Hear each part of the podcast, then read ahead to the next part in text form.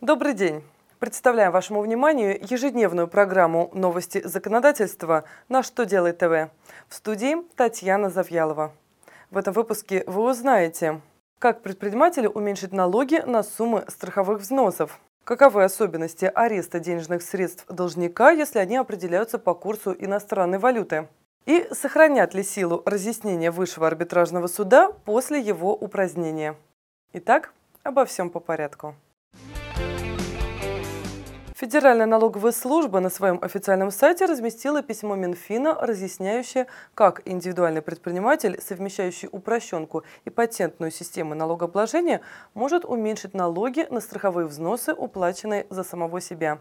Финансовое ведомство напомнило, что индивидуальный предприниматель на патенте не вправе уменьшать стоимость патента на суммы страховых взносов. А при применении упрощенной системы налогообложения с объектом дохода, если предприниматель не производит будет выплат в пользу физических лиц, то начисленный налог можно уменьшить без каких-либо ограничений. Таким образом, предприниматель, совмещающий патент и упрощенку, может уменьшить упрощенный налог на всю сумму страховых взносов, уплаченных за самого себя.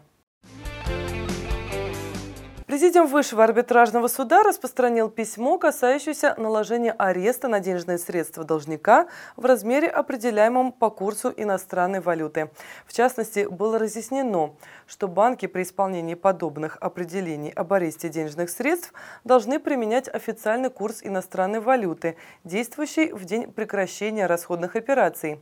При изменении данного курса иностранной валюты банк до применения исполнительного документа либо отмены обеспечительной меры осуществляет перерасчет размера денежных средств клиента, на которые наложен арест.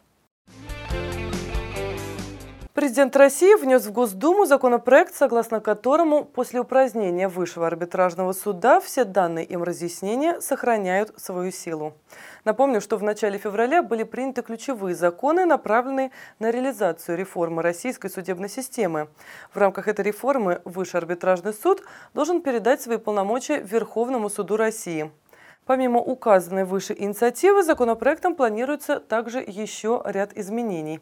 К примеру, из наименования «Федеральный арбитражный суд округа» будет исключено слово «федеральный», а полномочия Высшего арбитражного суда по утверждению судей, входящих в состав арбитражных судов и суда по интеллектуальным правам, будут переданы Верховному суду.